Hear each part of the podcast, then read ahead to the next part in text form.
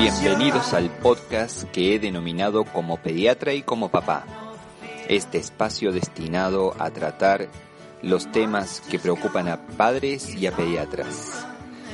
En esta ocasión les voy a compartir una entrevista, más que una entrevista es una charla entre amigos con la licenciada Marcela Molina, quien nos va a dar su punto de vista con respecto a la situación que nos toca pasar de tener que estudiar en casa con nuestros niños. Esto que a veces nos puede provocar un poco de ansiedad, un poco de angustia, un poco de miedos, a la cual estamos eh, ahora abocados. Eh, Marcela es, eh, además, mamá de Bruno, paciente mío, a cual quiero mucho y también le mando saludos. Y bueno, espero que les guste este espacio que compartimos con ella. Esto fue el, esta charla fue el día jueves, el jueves santo, que le hicimos de forma instantánea por el Instagram en un vivo. Eh, por eso van a escuchar algunas cuestiones relacionadas a fechas. Eh, bueno, espero que les sea de su agrado. Saben de que estamos en situación de cuarentena por esta famosa pandemia del coronavirus y esto nos ha puesto a los padres en un rol que no estábamos acostumbrados y bueno, ahora tenemos que estar no solamente en nuestras casas, eso ya altera nuestra rutina, tenemos que trabajar desde casa, que es una forma de trabajar diferente, eh, sino que además tenemos que acompañar a nuestros hijos en la educación, pero de una forma mucho más presencial, porque antes parecía que los dejamos en la escuela y bueno, era tarea de los docentes y después le hacíamos la tarea en casa. Ahora como que la tarea es todo el tiempo. Se estiró nuestra tarea. ¿Cómo es? Hola Marcela, saludanos y contanos un poquito cómo es esto. ¿Qué hacemos con esto? Por Dios. ¿Qué, qué hacemos, Rodri? Estamos en un momento complicado. Estamos en un momento donde estamos que no sabemos para dónde disparar. Yo digo que andamos disparando con la lavandina como queriendo matar al virus y de repente los chicos en casa y las tareas eh, vos decías recién que antes los acompañábamos un ratito con las tareas, ahora las tenemos que hacer todo el día y ni te cuento los que estábamos acostumbrados a que los chicos hicieran las tareas en el colegio y ahora tenemos que hacer todo en casa. Tal cual, tal cual, tal cual. Uno que quería que... Sí, te escucho, Rodri, perdón. No, no, no, que uno, eh, que además quería ver si podía ponerlo doble turno a los chicos y a veces alguna actividad extra, y ahora tenemos toda la actividad extra en casa. Es decir, que si los chicos hacían eh, deporte, ahora también tiene que hacer deporte en casa, porque también desde el club te mandan los videos para hacer eso en casa. Si iban en inglés, ahora te mandan la tarea de inglés para hacer en casa. Todo, todo ahora es en casa también. Todo es en casa.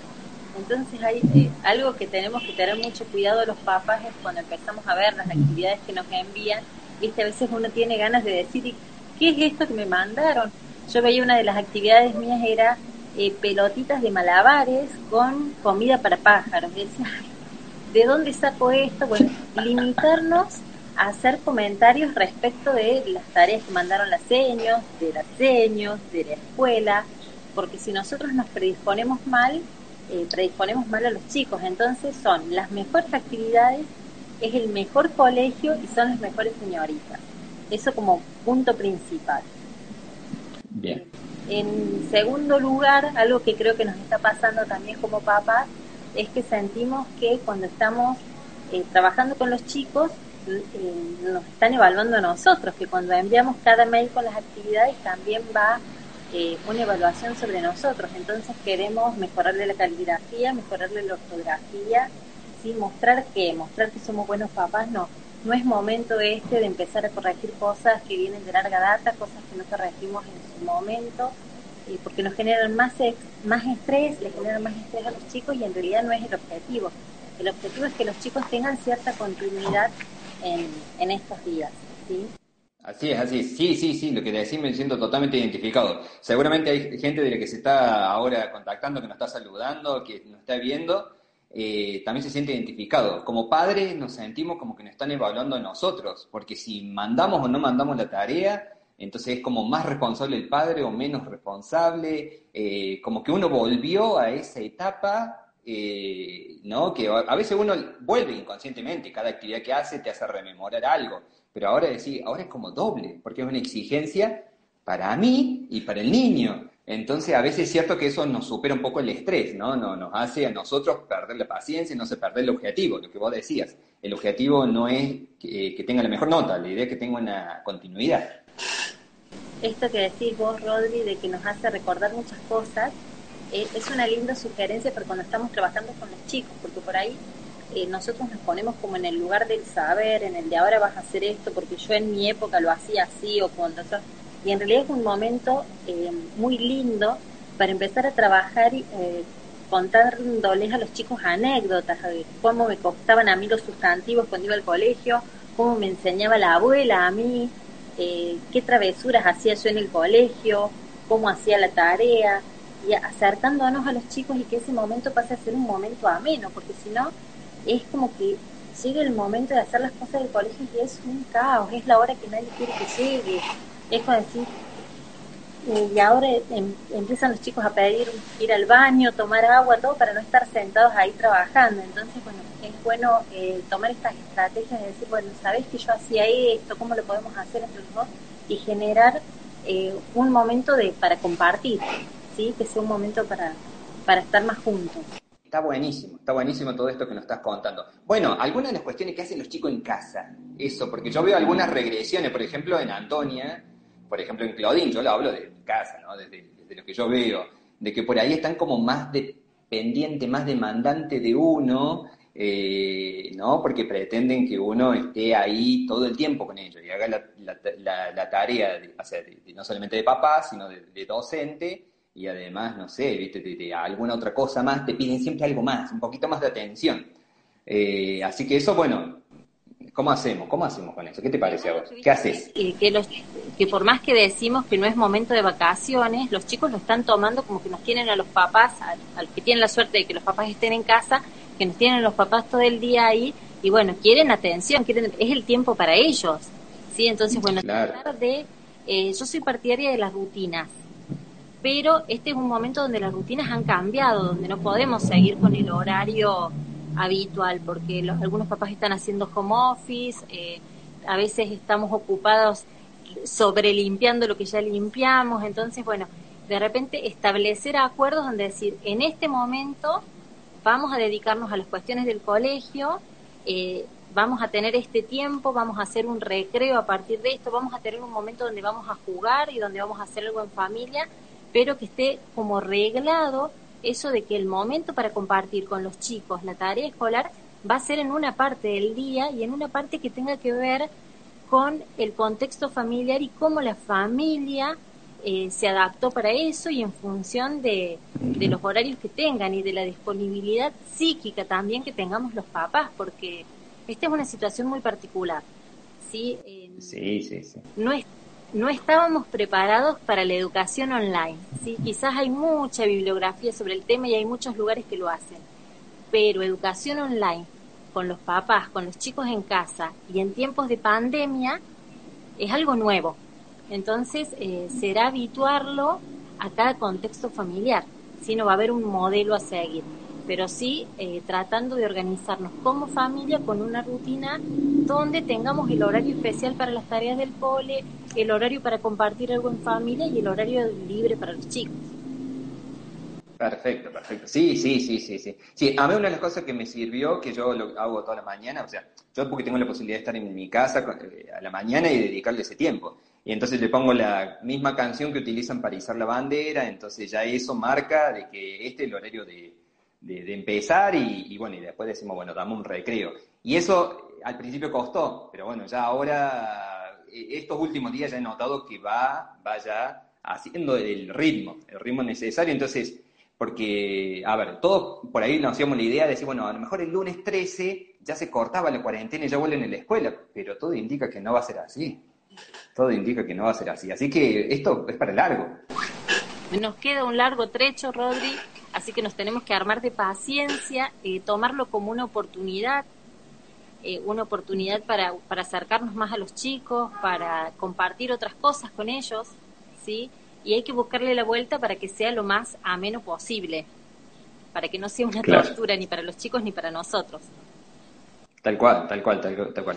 Si tuviéramos que elegir un horario para estudiar con los chicos, porque mucho se está hablando ahora sobre, eh, hoy salió una nota, por ejemplo, con el ministro de Educación Trota, de que habla de, que, de los horarios que posiblemente se tiendan a cambiar, porque es cierto, hay algunos estudios que hablan sobre el tema de la atención, que si arrancas muy temprano, los chicos no, no, no atienden lo suficiente, no es el horario óptimo, eh, si arrancas, no sé, después de la comida inmediatamente tampoco es el horario óptimo, si arranca muy tarde tampoco. Entonces, ¿cuál sería para vos el horario recomendable para trabajar con los chicos y, qué periodo uno debería trabajar y hacer corte? A ver cómo podemos organizarnos. Mira, el periodo tensional está, eh, eh, todos tenemos un periodo tensional que va creciendo en el transcurso de la mañana y decae a partir de las 13 horas.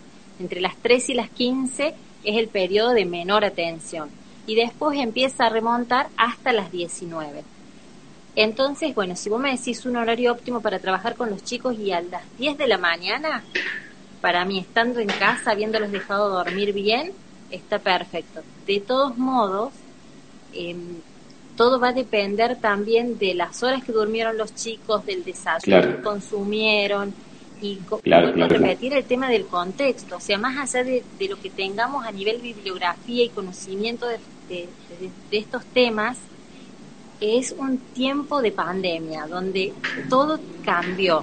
Entonces, de repente, si hemos pasado una muy mala noche, los papás, los chicos, si los papás están súper ocupados trabajando, si están con la cabeza en otro lado, y por más que el mejor horario sea que yo me siente entre las 9 y las 10 a trabajar, no va a ser lo más óptimo, porque también la atención nuestra va a estar condicionada por todo este contexto en el que estamos. Entonces, pero por ejemplo, sentarlos a las 10 de la mañana me parece bien, o si no, después de las 4 de la tarde, entre las 4 y las 6 de la tarde también está bien, siempre y cuando, voy a repetir, los papás tengamos la disposición psíquica para estar haciéndolo en ese horario. Bien, bien, bien, fantástico, fantástico. Sí, porque es otro tema, organizar nuestros horarios, porque también tenemos el, home office, o yo en el caso mío estamos haciendo telemedicina eh, y demás tareas, eh, miles de tareas que tenemos siempre en casa. Así que, bueno, está buenísimo, buenísimo, buenísimo tus consejos, Marce. La verdad que eh, me deja tranquilo porque veo que no soy el único que, que, se está adaptando. y, bueno, y, qué, qué, otra cosita nos podrías dejar así como para ir cerrando algún mensaje final, como para eh, darle a la gente, así esperanzador, por lo menos a, aquellos que están un poco desesperados. Y como consejo, no sé si esperanzador, pero algo que me quedó pendiente de decirles es el tema de el buen uso del WhatsApp, sí, que lo utilicemos mm. para ah. falta, eh, para que podamos ser solidarias entre las mamás, pero que no lo usemos como espacio de catarsis ni de eh, mensajes de que se viene el fin del mundo. ¿Sí? Mm. Entonces, eh, me parece bien que, limitemos la información que transmitimos con los chicos, que limitemos los mensajes que transmitimos vía WhatsApp o, vía redes en general, no solo, en, no hablo del chat de mamis, en general, y, que pensemos que, que tenemos una posibilidad y una oportunidad única que es forzada y que es porque es una situación inesperada esta y es una situación que no nos hubiera gustado vivir pero que tenemos la suerte de poder compartir con nuestros hijos y que mm, tenemos la suerte de poder tener la mayoría los medios para poder seguir contactados con el colegio y trabajando y que agradezcamos eso porque hay muchas eh, otros muchos otros lugares y muchos muchos otros niños donde no tienen esta posibilidad. Entonces que lo tomemos como que agradezcamos esta situación de poder eh, tener a los chicos en casa al lado nuestro, cuidándolos y ayudándolos a que sigan aprendiendo. Así es, así bueno, bueno, e, excelente, excelente, me encantó. Espero que a la gente que lo ha estado escuchando le haya gustado. Lo vamos a dejar grabado por las dudas, porque bueno, esto lo agarramos medio de imprevisto, no avisamos con mucho tiempo de anticipo. Eh, así que lo vamos a dejar grabado y va a quedar en las historias destacadas ahí gracias a Cristi por de sugerencias y después lo vamos a colgar por los otros medios también. Bueno, te agradezco mucho Marcia, agradezco mucho a toda la gente que, ha estado. Bueno, quiero decir que de Marcela, que no, no la cansé de presentar porque fue muy rápida, ¿sí? Marcela es la mejor psicopedagoga del mundo. Eh, las otras psicopedagogas amigas se van a poner celo. Pero, no, no, no, lo que lo que quiero decir de Marcela es que es una excelente, excelente profesional y persona también. He tenido la suerte y el privilegio de conocerla y trabajar con ella y la verdad que admiro mucho el trabajo que hace, por eso que le invité a hacer esto y, ella siempre le, asesoro sobre estas cuestiones que a veces nos queda un poquito de duda de cómo educar a nuestros hijos y de cómo enseñarles un poquito mejor. Así que gracias, Marcela estamos en un tiempo donde nos emocionamos por todo, así que no me hagas emocionar, ha sido un gusto y, bueno, estamos en contacto. Dale, dale, te mando un beso, gracias. Gracias a todos, nos estamos viendo. Dale, hasta luego.